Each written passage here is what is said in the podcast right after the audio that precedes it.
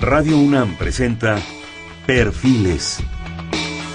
Un espacio abierto al conocimiento y la crítica de los proyectos universitarios que transforman nuestro país. Conduce Hernando Luján. ¿Qué tal? ¿Cómo están? Buenas noches. Estamos nuevamente en Perfiles. Este es un espacio en donde conversar con las mujeres y los hombres que día a día forjan nuestra universidad.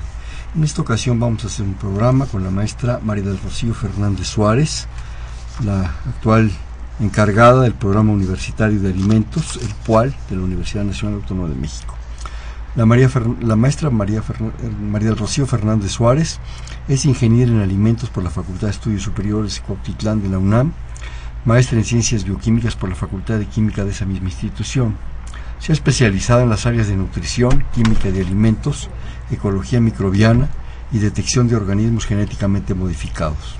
Es autora de dos artículos científicos y uno de divulgación, además de tres capítulos de libros. Actualmente ella se desempeña como responsable de educación continua y encargada de la oficina del Programa Universitario de Alimentos, el PUAL, donde entre otras cosas es responsable de la coordinación y ejecución de la campaña universitaria de alimentación y salud. También trabajó en el Laboratorio de Biología Molecular del Centro Nacional de Investigación y Capacitación Ambiental 2006 al 2008 para la detección de organismos genéticamente modificados. María del Rocío, bienvenida. Buenas noches. Muchísimas gracias. Buenas noches. Muy contenta de estar en Radio UNAM. Qué bueno, qué bueno que te guste. Bueno, eh, el programa universitario de alimentos, estábamos comentando, ya tiene sus años, desde los ochentas, me decías, ¿verdad? Ya lo habíamos un poco seguido y bajo diferentes etapas y diferentes circunstancias. Es un programa que se ha quedado en ese estatus de programa universitario, que es, un estatus muy importante. Y bueno, de alguna manera han, realizado series, una serie de campañas y de cosas que ahorita nos, nos irás platicando sobre ellas. Yo quisiera que empezáramos, si no te te importa, si no tienes inconveniente, por resolver algunas cuestiones más generales, más esenciales, al menos para mí, que en cuanto supe que venías con nosotros, que me dio mucho gusto, yo quería saber, bueno, ¿qué es esto? Normalmente comemos, normalmente nos alimentamos, ¿sí? Y en una probablemente falta de conciencia de muchas cosas. ¿Qué comemos? ¿Por qué comemos? ¿Por qué nos alimentamos? porque realmente creo que ni siquiera lo reflexionamos. Es un acto automático como desde cuando nos dan de mamar de chamaquillos, ¿verdad? Pum, te dan y se acabó. Cuando empieza uno a discernir ciertas cosas, yo creo, y me, interrumpes en, mi, reflexión, por favor, hay como dos, dos caminos esenciales. O te alimentas bien, cosa que es muy raro, que requiere una educación, una cultura, eh, alimentos balanceados, en fin, todo esto, o simplemente lo que cae, que en general es mucha chatarra, es mucho antojo, es lo sabroso. Así es. A ver, platícanos de esa primera reflexión. ¿Por qué hacen, por qué, por qué no tenemos esa cultura? Porque, en fin, tómalo por donde tú quieras. Claro, eh, me parece que lamentablemente, de un tiempo a la fecha, todas las cuestiones que tienen que ver con alimentación, dieta, se han eh, considerado como obvias y que no tienen mayor importancia, ¿no? Sin embargo, eh, básicamente es la, la, en buena medida, la esencia de nuestro ser y lo que incluso determina nuestra calidad de vida desde que somos pequeñitos, desde el, incluso desde antes de nuestro nacimiento hasta el final de nuestras vidas. Eh, como dice el doctor Héctor Burges, un muy renombrado científico mexicano, eh, eh, el acto de comer y la alimentación como tal lo podemos ver desde el punto de vista biológico, social, cultural, económico desde muchos sentidos. La cuestión es que actualmente México padece de un problema alimentario terrible que, que en términos académicos se conoce como mala nutrición, que tiene dos facetas importantes. Por un lado, la desnutrición, que todavía existe en nuestro país, si bien ha disminuido, está ahí presente y por el otro lado, la, esta famosísima epidemia de sobrepeso y obesidad que afecta a la población en general. Entonces, todo lo que tenga que ver con atender este problema es fundamental y es mucho de lo que hacemos en el programa universitario. Doctor Burges, ya que lo mencionas, es el autor de los cuadernos de nutrición. Así es, una excelente revista que recomiendo a todo el público. Sí, yo también conozco algunos números, no todos, pero es, es importante y el doctor es, es, es una gente muy padre. Sí, lo que acabas de comentar es, es importante. De repente hay desnutrición y por otro lado hay una gordura Dicen que ya estamos en primer lugar. La vitamina T del tar la torta, el taco, el tlacoyo, lo que sea. Pero yo creo que dentro de esas cosas hay, hay cosas muy nutritivas. Claro que sí, claro que, sí. Los tlacoyos son, además de deliciosos, muy nutritivos. Así es. El problema es por dónde se han ido las cosas. Así es. De hecho, algo que estamos trabajando en el programa es justamente la revalorización de la dieta tradicional mesoamericana. Y los tlacoyos son parte de, de, esa dieta, ¿no? casi todo, ¿no? Así es, ¿no? Entonces, esa, esa dieta tenía las características que hoy en día se consideran como correctas, ¿eh? Una dieta tan virtuosa y tan maravillosa como la famosísima mediterránea, que también ya está en proceso de extinción, lamentablemente. Entonces, ¿cuál es la mediterránea? ¿Cuál sería el equivalente? bueno, la Mediterránea se considera que es justo eh, esa dieta que se consume en, en, en, los países cercanos al mar Mediterráneo, virtuosa porque pues porque es rica en productos vegetales eh, y por lo tanto llena de compuestos antioxidantes para la prevención de enfermedades, vitaminas, minerales, em, con mucha variedad pero nosotros tenemos nuestra dieta mesoamericana que, que es así de virtuosa y a lo mejor un poquito más variada y además la, la que nos gusta a los mexicanos, que lamentablemente ha habido una transición alimentaria, así se le llama, se ha ido abandonando esta dieta y en su lugar se ha mm, tomado otro tipo de productos, esta famosa comida rápida que nos da saciedad pero que nos nutre muy poco, que es muy rica en grasas saturadas, en sodio, en azúcares. Eh, son esos famosos refrescos, esas eh, botanas, eh, esos pastelitos, ¿no? Que, que, que, sí satisfacen por un momento, no hablando de eso, ¿no? Que a veces comemos solo por, por saciar nuestra hambre, pero no pensamos ni en la nutrición e incluso nos olvidamos de ese momento tan importante que es el de la comida, eh, que puede ser un momento de convivencia, de, de, sanación espiritual, emocional, que, que, claro que también tiene un efecto en nuestra salud. La dieta mesoamericana, que aunque la mencionas. Ya comentamos los tlacoyos, pero la cantidad de hierbas y de proteínas vegetales es impresionante. Exactamente. Quelites, quintoniles, amaranto, nopales. Hasta se me está haciendo agua la boca. me encantan esas cosas. Eh, una cantidad de propuestas y de, y de posibilidades que yo creo que la cuestión, digamos, poco práctica que tienen es la preparación. Requieres una infraestructura, requieres un conocimiento que se ha ido perdiendo. Qué diferencia, como tú dices, de las sopitas esas de botecito que metes al microondas, qué diferencia de los pastelitos, los, los atasquines de las bolsitas, ¿verdad? Llenos de chilito, que no es chilito, que es pura química. Pero hemos perdido una gran cantidad de cosas y además yo creo que aquí hay un factor, María Rocío, que es el tiempo. Sí. Para encontrarte una señora que haga un buen tlacoyo, pues necesitas recorrer bastante. En cualquier esquina encuentras estas cosas de las cuales acabamos de hablar, que no te alimentan, pero que sí te llenan. Claro. Te dan cierta energía para llevarla, ¿no? Para sacar el día, pero que te están llenando de cosas, ¿no? Claro, em, es verdad. Sin embargo, esto requiere de parte de nosotros que hagamos un esfuerzo por contrarrestar esta, esta situación. Es muy difícil, lo entiendo, yo misma lo vivo, ¿no? En, en, en, en mi propia experiencia. Sin embargo, sí vale la pena tomarnos un tiempo, si no para buscar, porque además encontrar un lugar que realmente nos de una oferta saludable y además un precio accesible puede ser imposible en algunos casos, pero en nuestros hogares sí podemos intentarlo. Esto es fundamental. Hay un dato bastante interesante que dice que para una persona es eh, hasta 21 veces más barato cambiar sus hábitos que, por ejemplo, pagar los costos de las complicaciones de una diabetes, que es una enfermedad asociada a una mala alimentación. Entonces, si lo pensamos desde esa perspectiva, vale la pena hacer ese esfuerzo, así como lo hacemos para otras cosas, pues para, para nuestra dieta porque eso es lo que va a determinar nuestra calidad de vida futura, pero incluso la de los hijos, para el caso de, quienes aún no los tenemos y estamos pensando en esto. A ese nivel llegan las cosas. Sí, es que hay muchos factores ahí, independientemente de, del hecho en sí, del alimento en sí, es la preparación. Así es. La infraestructura que necesitas. Así es. Cosa que ya eh, en época a lo mejor de nuestros abuelos era más fácil conseguir gente que te apoyaba, gente que venía de los pueblos con necesidad. Ahora se van a Estados Unidos a comer hamburguesas además. Eh, el tiempo de convivencia. Así es. El hecho de que las mujeres trabajan, ¿sí?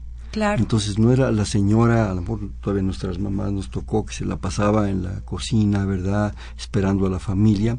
Lo que tú dijiste hace un momento es muy importante, ese momento de convivencia se ha perdido. Todo el mundo llega, agarra un plato y, se va a la computadora o se va a la televisión o, simplemente va a otra cosa, ¿verdad? Malagarra algo de alimentación y, entra en otra actividad, ¿no? Se ha perdido eso. Así es. Por las actividades, por la presión social, por la presión de tiempos, por muchas razones. No sé si tengas alguna otra observación. Sí, es, es cierto todo lo que dices, pero además creo que es la falta de información. ¿no? De pronto, eh, cuando hablamos del desayuno, por ejemplo, ¿no? Que es que, que decimos es la comida más importante del día. Y de pronto nos suena como a cliché, que, ay, bueno, es así porque todo el mundo lo dice. Sin embargo, tal vez ignoramos que, que buena parte de la ciencia, de, de, estudios epidemiológicos nos dicen que el saltarse el desayuno eh, nos predispone a desarrollar obesidad en un futuro y las enfermedades asociadas, por ejemplo, o que incluso en el caso de los niños el rendimiento escolar disminuye, hay falta de concentración, en fin. Entonces, si no entendemos estas cosas y no las concientizamos, es muy difícil que, que, lo tomemos en serio. Eh, no sé, otro ejemplo de pronto decimos, bueno, ¿qué tiene de malo tomarnos un refresco de 600 mililitros? Que es muy común hacerlo. Bueno, si nosotros nos enteramos que existe un límite para el consumo de azúcares diario por persona, entonces tal vez sería otra nuestra reacción. Entonces yo les adelanto, ¿no? Para el caso de, de un adulto mexicano promedio con actividad física moderada, el límite máximo de azúcares añadidos a consumir en un día es más o menos de 30 gramos, es decir, 6 cucharaditas cafeteras de azúcar azúcar. Si alguien revisa la etiqueta de un refresco, eso es más o menos lo que hay en un vaso de refresco. ¿Sí? Y ya en un vasito nos consumimos todos los azúcares que como máximo debemos ingerir si es que no nos queremos enfermar, enfermar del corazón y desarrollar diabetes y demás. A lo mejor si lo supiéramos, entonces tomaríamos otras decisiones y bueno, es parte de lo que queremos hacer en el programa, generar esta conciencia. En alguna ocasión, como confesión un poco personal, yo tenía mucho trabajo, en fin, estaba teniendo problemas de nutrición y acudí a una nutrióloga de la propia universidad. Sí. A que me diseñaran una, una dieta amablemente, lo hicieron en actividades deportivas, por cierto, y era una dieta super padre muy bonita. Sí. Verdura aquí, frutita acá, eh, en fin. Y me acuerdo de un dato en especial, 100 gramos de carne magra, me decía. Bueno, ¿dónde encuentro en la propia universidad 100 gramos de carne magra? ¿Sí? Entonces, empiezan los problemas. Salías volado porque había que empezar la actividad muy temprano, a veces ni te da tiempo. Mal te tomas un licuado a veces, si es que te va bien. Claro, a las 11, 12, con toda la actividad, estás muerto de hambre. ¿Qué es lo más común? Pues unos cuatro tacos sudados. Claro, lo que Barato, encuentres a rápido, me los puedo ir comiendo. Y lo saco todo esto a colación porque yo creo que es mucho la alimentación tipo del estudiante. Sí, sí, sí. Son quienes más padecen nuestros estudiantes. Los estudiantes o los obreros o la gente caso concreto, y perdóname que tome tu caso, me estabas comentando que tú estudiaste en Cuautitlán, vives por acá, más o menos hacia el sur. ¿A qué horas? Así es. ¿A qué horas? Así es. ¿Y de dónde vas a andar pesando 100 gramos de carne magra? Claro. Para empezar, ¿qué es la carne magra? Esa es otra cuestión, ¿no? Em, bueno, es parte de lo que queremos hacer en el, en el cual, eh, de hecho, ese es el sentido de esta campaña universitaria de alimentación y salud que estamos organizando, ¿no? Por ejemplo, 100 gramos de carne magra es más o menos lo que mide la palma de la mano sin nuestros dedos. Ese, o sea, ¿Esto? es exacto, es algo muy pequeñito a comparación de lo que consumimos. claro, eso tiene que ir combinado con mucha verdura sobre todo, con una ración adecuada de cereales que nosotros les enseñamos de qué tamaño es una ración, qué tipo de cereales tenemos que combinar. Esto es, esto obviamente es en, en eh, este tamaño de, de, de, carne que te comentaron, es en un tiempo de comida. Pero también hay que considerar otra cosa que es importante, que lo que actualmente eh, la ciencia recomienda como parte de nuestra dieta no es solo hacer esas tres comidas principales, sino además dos refrigerios, uno entre el desayuno y la comida y otro entre la comida y la cena. Estos refrigerios nos permiten no tener tanta hambre a la hora de las comidas principales y no estar con esa desesperación que sí nos conduce a consumir alimentos que nosotros les llamamos eh, con alta densidad energética, es decir, con mucha grasa, con muchos carbohidratos, porque es lo que queremos. En ese momento no se nos antoja una ensalada, ¿verdad? Lo que queremos es algo que que nos satisfaga. Pues Pero entonces, si aprendemos que parte de esos buenos hábitos es hacer un refrigerio que además puede convertirse en algo simple porque puede consistir en, en semillas como cacahuate, almendras, una eh, amaranto, particularmente las semillas estas oleaginosas, que así se le llama académicamente, son fuentes de grasas saludables que disminuyen los niveles de colesterol en sangre, que nos dan saciedad, que además tienen proteína. Entonces, bueno, es cuestión de ir aprendiendo tips que son sencillos para que en esta vida ajetreada podamos llevar una dieta correcta. Sí se puede, pero hay que aprenderlo. Claro, sí, no es lo mismo los tres tacos de chicharrón, el de adobo y el de mole verde que yo me comía de volada, ¿verdad? Claro, y que es natural y que todos lo hemos hecho. Pues sí, es, es así. ¿Cuál es la diferencia entre alimentación y hambre? Eh, bueno, esa es, esa es una pregunta... para dos programas? Eh, sí, exactamente. Sumamente importante que además es objeto de, debate y de, y de estudio científico y académico, ¿no? Forma parte incluso de los conceptos que vienen en la norma oficial mexicana que rige la alimentación correcta en, el, en mm. México. Bueno, hambre es esa sensación eh, de vacío que de pronto sentimos y de necesidad de ingerir algo. Eh, sea alimenticio o no. E, e, eso es el hambre.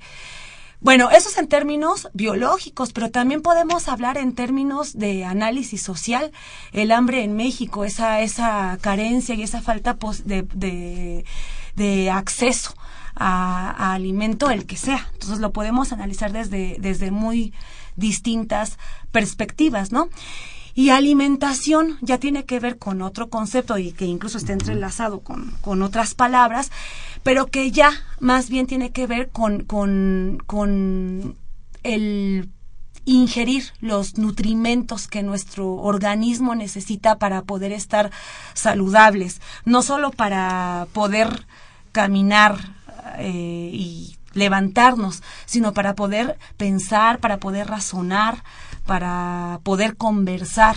Sí, alimentación es, energía en última instancia, lo que necesitamos para movernos, para, para cualquier actividad. Ajá, e, e, energía y, otras, otras, otros nutrimentos que no nos dan energía, pero que evitan que nos enfermemos, como por ejemplo las vitaminas, los minerales, los fitoquímicos, que además se encuentran en muchos de los alimentos de la dieta tradicional mesoamericana. ¿Por qué preferimos ciertos alimentos? ¿Por cultura? ¿Por costumbre? ¿Por facilidad? ¿Por todo eso? Por todo eso y también incluso por cuestiones de evolución, ¿no? Esa es otra parte muy interesante.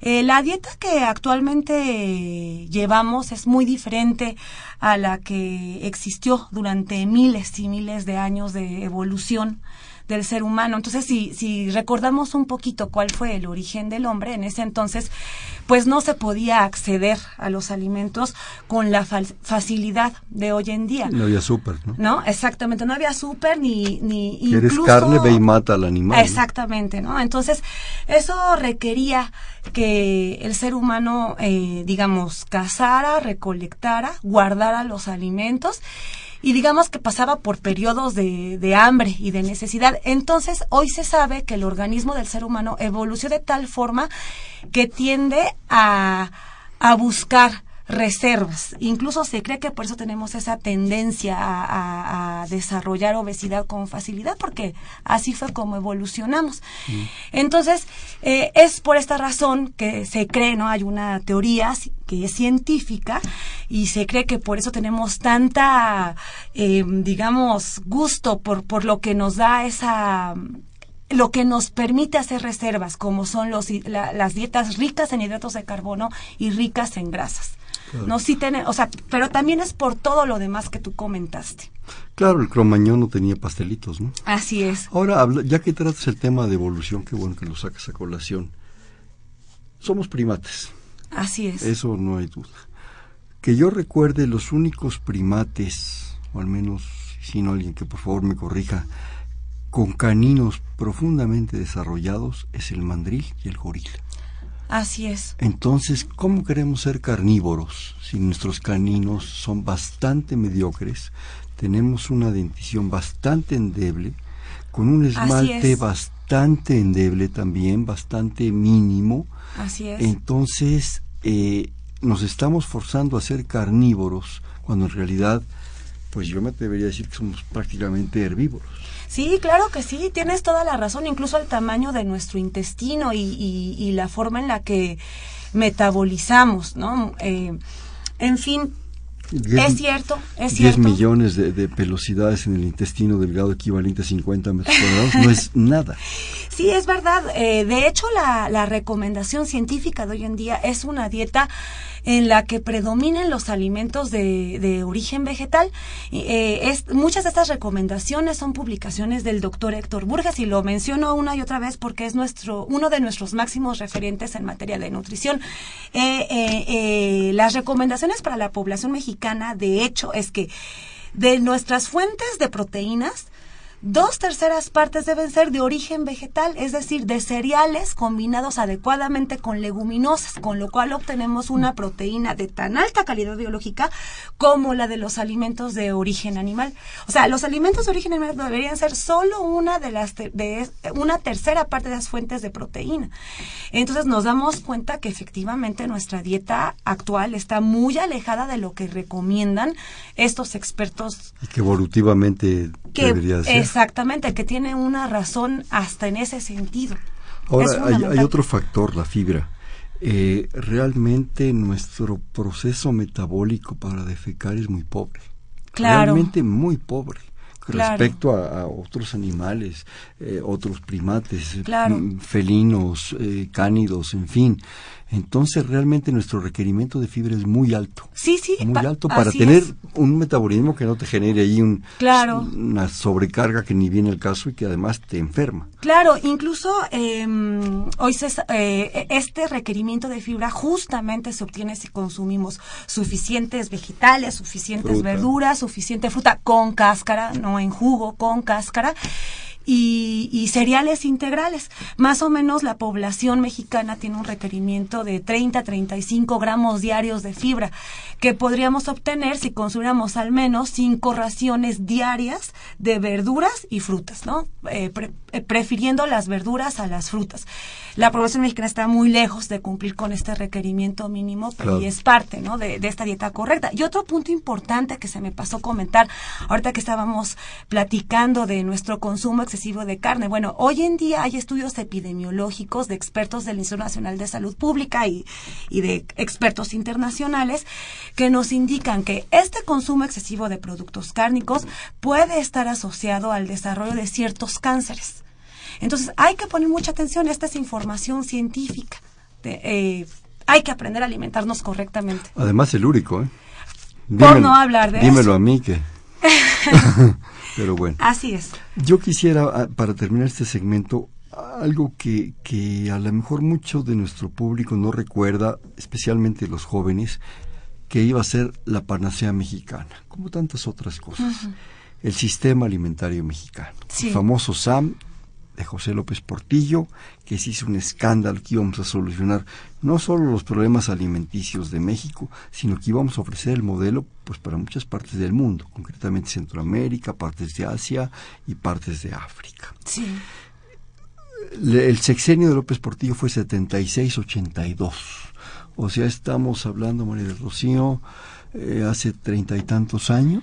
Claro, que coincide más o menos en la época en que se fundó el Programa Universitario de Alimentos. Más o menos. Yo creo que era un poco la situación de, de una necesidad que ya se percibió, cosa que me parece, eso sí me parece perfecto, que no, no la seguíamos ahí llevando en la vida.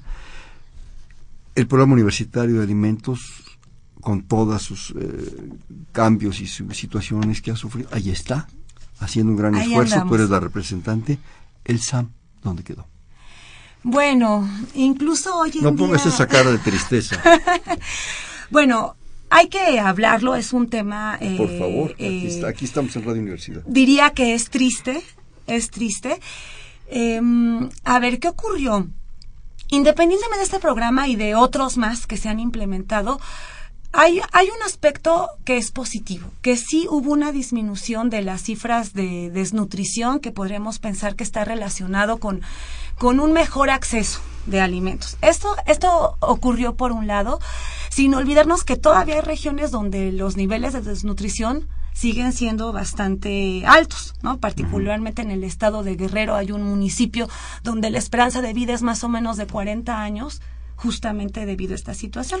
A ese lugar no llegó no, ningún, no, llegó y, a la Tarahumara tampoco, y al Valle del Mezquital tampoco, y a eh, Chiapas tampoco. Así es, así es, es, esa es una realidad.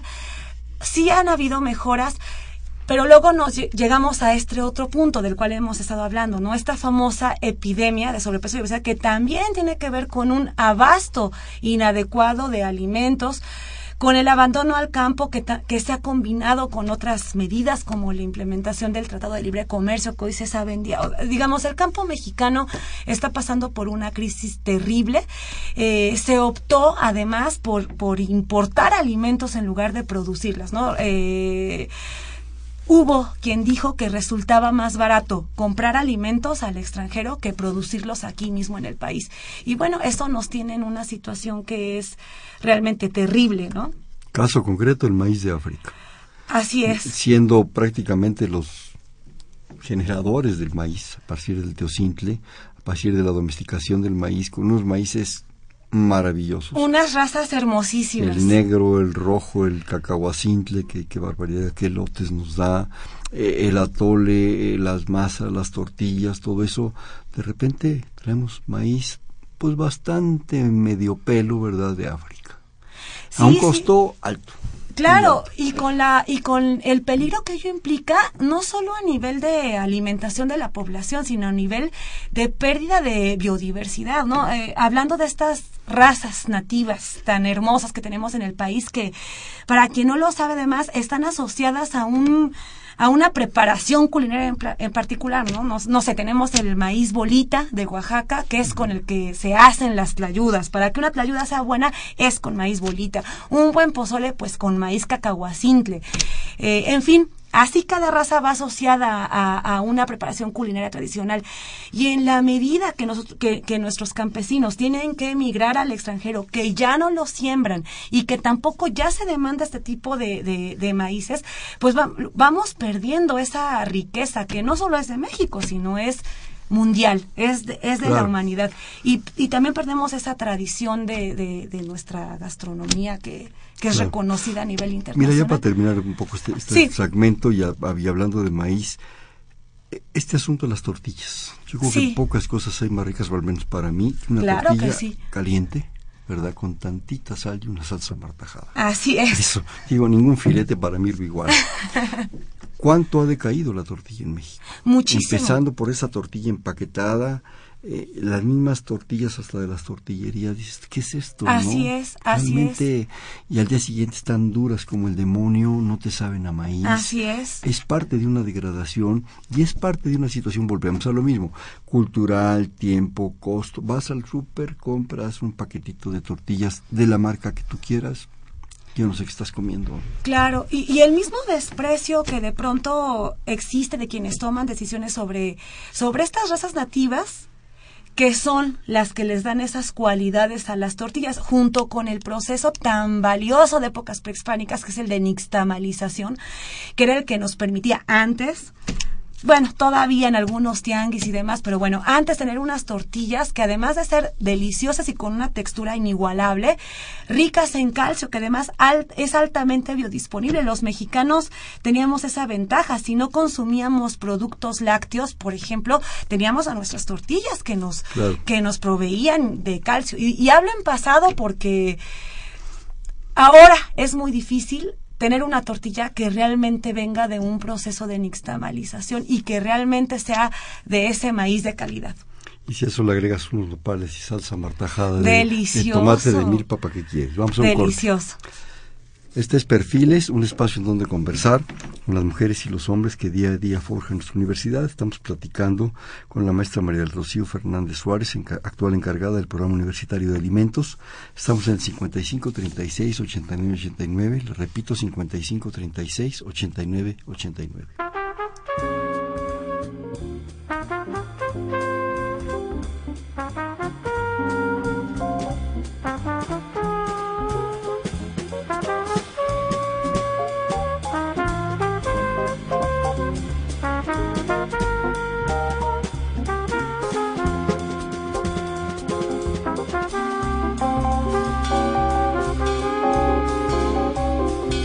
Buenas noches, estamos en Perfiles, un espacio en donde conversar con las mujeres y los hombres que día a día forjan nuestra universidad.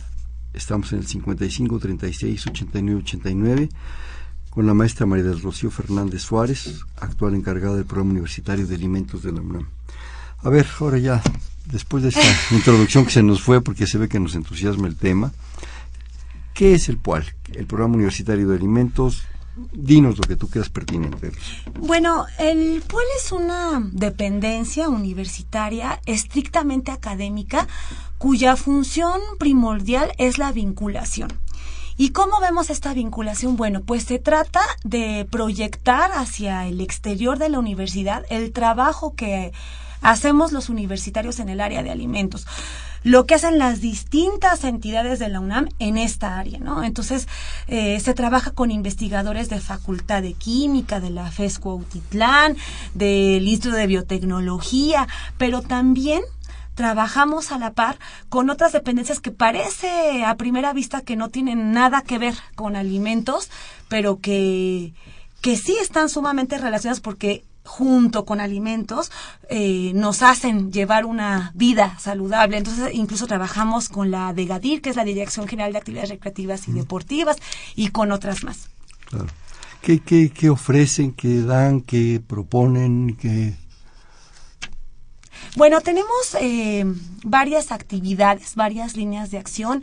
Una importante son los servicios de asesoría y consultoría que tenemos con tanto con dependencias gubernamentales hasta con eh, personas de cooperativas, pequeños empresarios, grandes empresarios.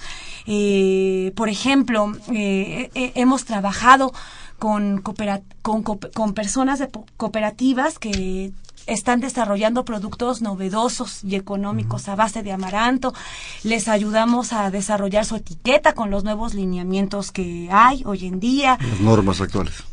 Sí, que acaban de cambiar y que hay todo un debate en torno a esto. Bueno, trabajamos con ellos. O de pronto personas de la, de la gran industria alimentaria se acercan por algún problema que tienen en su proceso y demás. Eh, nosotros los atendemos directamente o bien los vinculamos con el experto de la UNAM que sabemos que, que, le va a poder ayudar. Digamos, la idea es poner la ciencia, acercar la ciencia que se hace en la universidad al exterior. Esto es por un lado. Otra actividad importante que tenemos es la generación de una oferta de educación continua en el área. Es otra forma de acercar la ciencia, el así conocimiento. Es, así es, que es también con, con los especialistas en el área, pero sobre todo esto nos interesa mucho con la sociedad en general. Entonces tenemos cursos muy interesantes de nutrición y alimentación saludable. Eh, que lamentablemente no se encuentran de forma mm, masiva y grande dentro de la universidad, pero nosotros hacemos un esfuerzo muy grande para que la gente pueda acceder a esto. Acabamos de tener un curso muy, muy bonito el sábado pasado de alimentación para el deportista, vienen otros que tienen que ver con alimentación para el paciente diabético, para el paciente con enfermedades renales, con enfermedades cardiovasculares. Eh, son cursos cortitos que además tienen valor curricular. También tenemos cursos para quien trabaja en la industria alimentaria, eh, cursos de ciencia de frontera sobre nutrigenómica, alimentos transgénicos, detección de patógenos por métodos moleculares. En fin, tenemos una oferta amplia para, para todo público. Y eh, tenemos una tercera actividad que es para nuestros estudiantes universitarios, que es esto de lo que ya he mencionado, que es la campaña universitaria de alimentación y salud, con la idea de promover hábitos alimentarios saludables en nuestros estudiantes. Y además, eh, algo que estamos eh, haciendo importantísimo dentro de esta campaña es la evaluación del estado nutricio de los estudiantes. Entonces, buscar eh, personas que, o jóvenes que requieran de una atención en particular y demás. esto es lo que estamos haciendo. Platícanos un poco más de esto de la campaña con los estudiantes, cómo están impactando, qué estudios están haciendo, en fin. La campaña apenas se va a lanzar justo este año. Em, eh, vamos a visitar distintos planteles. Vamos a comenzar con la Escuela Nacional de Enfermería y Obstetricia. Y vamos a hacer dos cosas. Una, eh, eh, citar a una muestra representativa de la población estudiantil para hacer justo el diagnóstico del estado nutricio, que no es otra cosa que tomarles medidas de, de su cuerpo para, eh, para saber si si presentan alguna condición especial de sobrepeso, obesidad, desnutrición y después les daremos el seguimiento pertinente. Y por otro lado, eh, aprovecho para platicar, eh, se desarrolló una aplicación electrónica web muy, muy interesante en colaboración con, con el IMAS y con otras dependencias de la universidad para a la par estudiar cuál es la dieta de las personas. Entonces, en esta aplicación la gente responde automáticamente por internet qué es lo que consume en un día y automáticamente obtiene un informe con la evaluación de su dieta y con recomendaciones particulares sobre cómo mejorarla. Entonces, bueno, este es un trabajo muy novedoso hecho por universitarios. O sea, es como una especie, a ver si estoy en lo correcto, si te percibí bien, de estadística. Así un barrido estadístico de la UNAM, que no es cualquier cosa. Así es. 330 mil estudiantes, 28 mil empleados, otro tanto de maestros e investigadores. Estás hablando de más de 400 mil gente. Así es, eh, no se va a evaluar a toda la población, van a ser muestras, representativas de los distintos planteles. Es un, es un proyecto a largo plazo. Pero a la larga sí se puede aplicar más ampliamente. Así es, así es. Además que ya se hizo este desarrollo de la aplicación web que es muy importante, muy original, eh, mm. muy valioso. Y a la par de todo esto, se va a tener una campaña informativa con una página web muy bonita, muy interactiva, que seguramente eh, a partir de agosto van a poder conocer, porque no solo está hecha para nuestros estudiantes, sino también para el público general. Y ahí van a poder encontrar mucha de la información que hemos estado platicando muy por encima en, el programa. O sea, no es discriminatoria, no es solamente para universitarios. Si yo me meto, soy Juan Pérez, que ando... pasando por la vida, pero me interesa por X razones, le pico, entro con ustedes.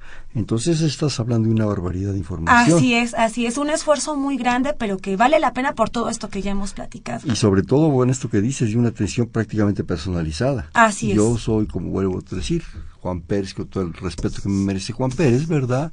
Voy pasando, le pico y, y de repente tienes de alguna manera la obligación de darme otra dieta. Así es, sí, de hecho en esa página web van a poder encontrar planes de dieta, obviamente con las, las eh, precauciones pertinentes, porque los cambios de dieta no se pueden hacer de la noche a la mañana. Hay formas de hacerlo, hay que tener un seguimiento, pero como una, digamos, un, un primer acercamiento al buscar hacer un cambio de hábitos, vamos a tener esta página web. También vamos a hablar de hidratación adecuada, actividad física, recomendaciones en materia de nutrición para la población mexicana, información avalada además por la universidad con expertos de Facultad de Medicina, Facultad de Química, de la Escuela Nacional de Enfermería y Obstetricia y por supuesto del, del PUEL. Con la consideración que debe tomar el público que la consulte de que tiene que ser cuidadoso. Así es. Porque no se vale, como tú dices, cambiar de dieta de la noche a la mañana. Claro. Sentirme que ya voy a estar muy bien, no sé cuánto. Así Hay que ser cuidadoso con esas cosas porque se desequilibra uno en dos segundos. Así es, exactamente. Eh, antes de pasar al asunto de la página y de las direcciones electrónicas, este asunto de los cursos que nos comentabas, María Rocío, ¿son para el público en general? Sí, eh, hay cursos que son muy especializados y que normalmente hay prerequisitos, se acercan estudiantes de las carreras de alimentos, gente que trabaja... Médicos. Exactamente. Sin embargo, tenemos muchos cursos para público general. Están estos de nutrición y alimentación, saludable. Tenemos otro muy, muy interesante que es de lectura y comprensión de etiquetas de alimentos, que parece obvio, pero que no lo es. Eh, tenemos otro de manejo higiénico de alimentos también para público general, que esto también es fundamental para llevar una dieta adecuada, ¿verdad? Que, que el alimento que consumamos no esté contaminado y no nos haga daño. En fin, tenemos una oferta amplia que pueden consultar en nuestra página web o, llamándonos por teléfono. Claro, bueno, yo creo que eso es importante también, que la gente entienda que hay diferentes niveles, por decirlo así, así entrecomillado. Unos son para gente más especializada, otros más para público general. El único punto es que no nos has dado las páginas ni las direcciones. bueno, nuestra página web es www.alimentos.unam.mx y si no se lo grabaron, pueden poner en cualquier buscador Programa Universidad de Alimentos y ahí casi casi que la primera opción que les salga es nuestra página. Eh, en la página web también vienen los links a nuestras redes sociales, que, que es una buena interacción con los jóvenes, que, que, les encanta todo este medio. Bueno, ahí también vamos anunciando constantemente las actividades que tenemos y también nos pueden llamar a nuestros números telefónicos, que es el 5622-5208. A ver, ¿qué tal si nos repites la página despacito y el número telefónico? Entonces, página web www.alimentos.unam.mx y nuestro teléfono 56 22 52 08. A ver, mira, me están llegando aquí dos participaciones del público. Eh, Verónica Cervantes desde NESA, le agradecemos mucho su participación y son comentarios y, y preguntas. Tiene una niña de dos años Trata de darle una alimentación adecuada, pero cuando está con sus amigos de la escuela, come puras porquerías. Ya me imaginaba yo, no le ha de compartir la torta de huevo el chamaco. Y pregunta cómo puedo influir con mi niña para porque quiere comer pura comida chatarra. ¿Qué le recomiendas? Bueno, em, es muy importante. A los dos años, fíjate. Ya sí, es, es, es bien complejo. Por eso los hacen panos porque los montan tiernitos. Bueno, yo creo que algo importante es que Verónica, ¿verdad? Verónica. Verónica, que tú como, como mamá platiques con tu niña desde ahorita, aunque esté pequeñita, eh, buscar, hay, hay publicaciones que si gustas puedes eh, comunicarte y te las podemos pasar con todo gusto, porque en este momento no recuerdo los nombres, sobre, para, para para niños de esa edad, para pequeñitos de esa edad, para que vayan aprendiendo conceptos básicos de dieta correcta. Pero lo, la, la idea básica que yo te quiero dejar es que platiques con ella, que, que busques la manera de, que, de generar en ella un gusto por los alimentos saludables. Hay muchas estrategias, hacer ensaladitas.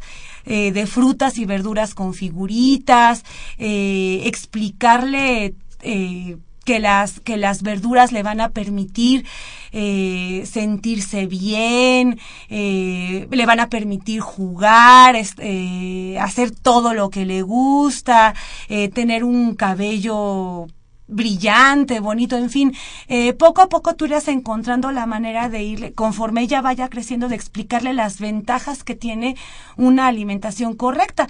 Em, igualmente hay que explicarle, porque los niños sí lo pueden entender, cuáles son las consecuencias de ingerir alimentos que no son saludables. Y bueno, tal vez platicar en la medida de lo posible eh, con los profesores de las escuelas, explicarles eh, lo que tú sepas y lo que vayas aprendiendo sobre dieta correcta para que ellos también hagan conciencia de las implicaciones que tiene el que los niños accedan a este tipo de alimentos. Ellos también pueden hacer mucho, ¿no? De estar al pendiente en este sentido. Pero también darle a probar.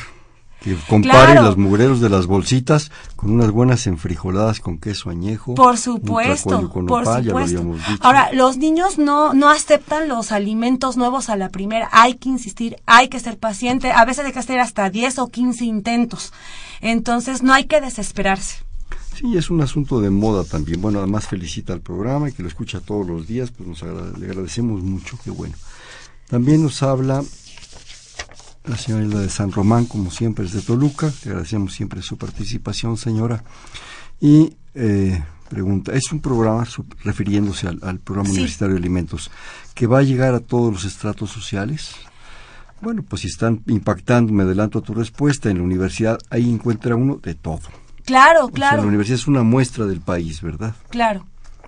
Sí, de, de hecho, eh, nosotros hemos intentado colaborar con distintas dependencias gubernamentales y ONGs con la idea de generar materiales y, e impartir cursos y talleres a, a, zonas eh, marginadas, incluso con la idea de llevar estos conceptos.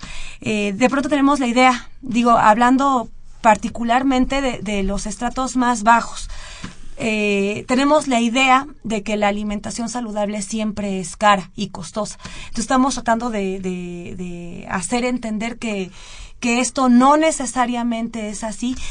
y bueno, estamos trabajando en ese sentido, en la medida de nuestras posibilidades, porque somos poquitas personas. En la segunda parte de su participación agrega que, hablando de, si llegar a todos los estratos, y comenta porque el consumo de frutas y verduras son muy caras, claro que sí, ahorita los mangos valen 60, 70 pesos el kilo, y más por el lavado con agua, que ese es otro factor, claro, porque mucha gente carece de agua. Así es, ese es otro factor Entonces ahí viene la venganza de Moctezuma.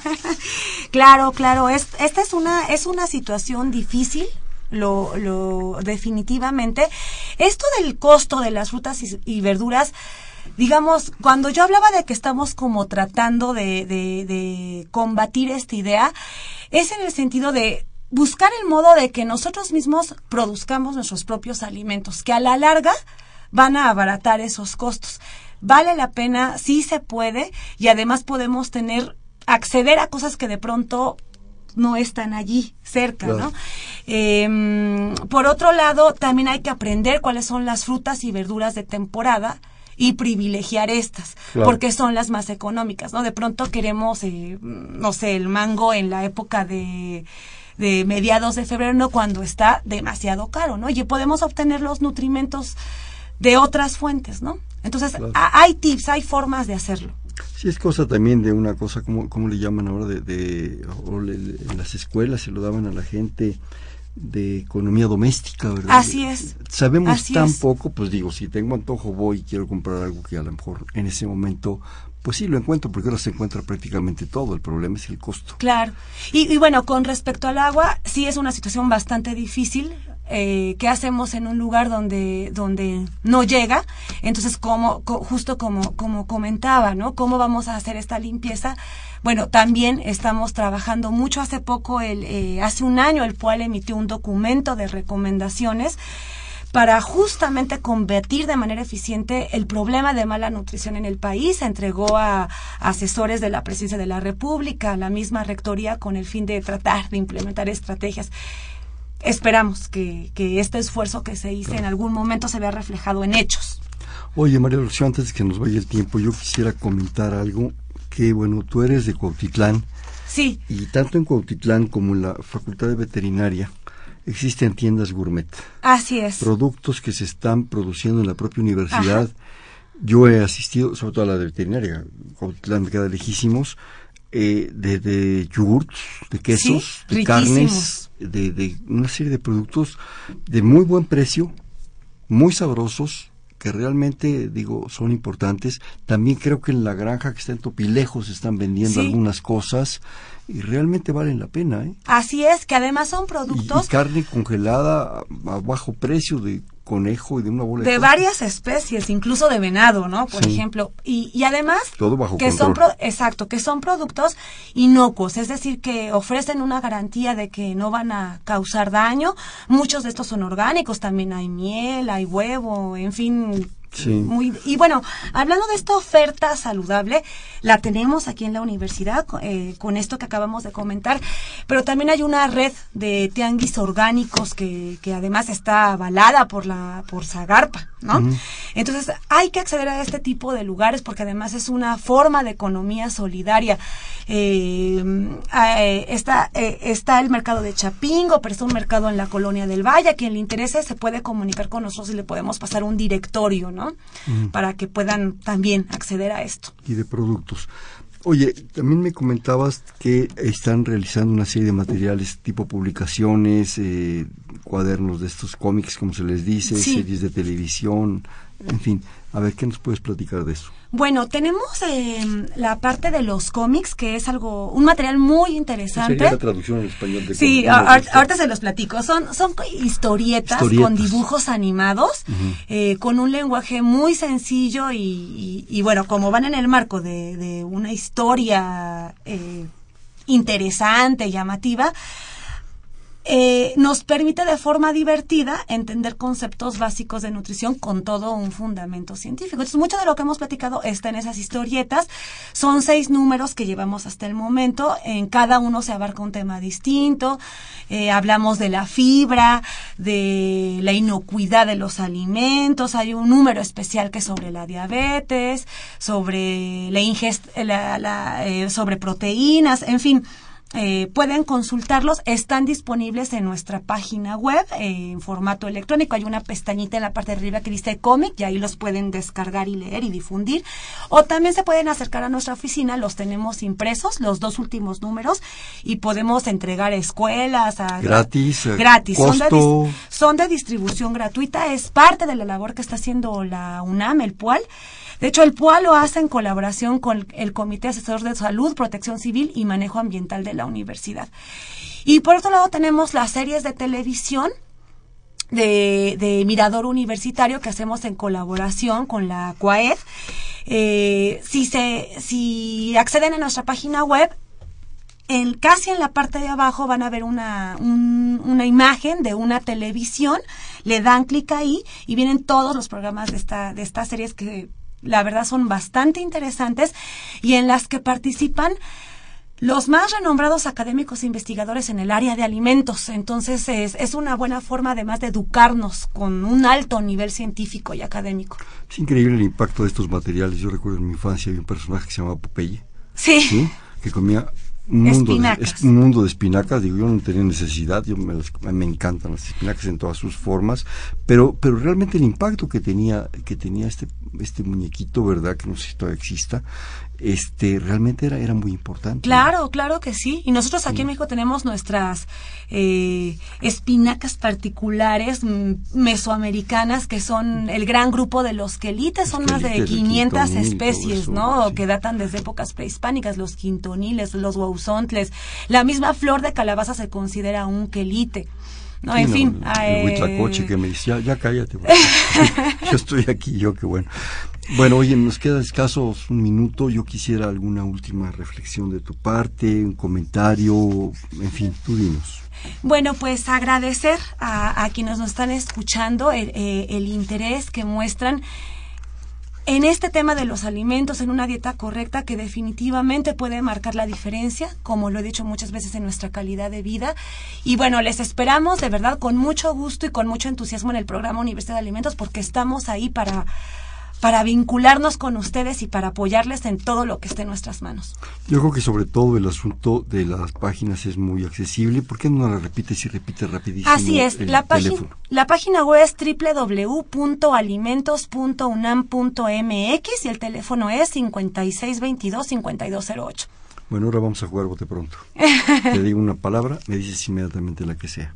¿Sí? Alimentos, Salud, hambre, injusticia, gordura, enfermedad, diabetes, consecuencia, fibra, felicidad, hambre en el país,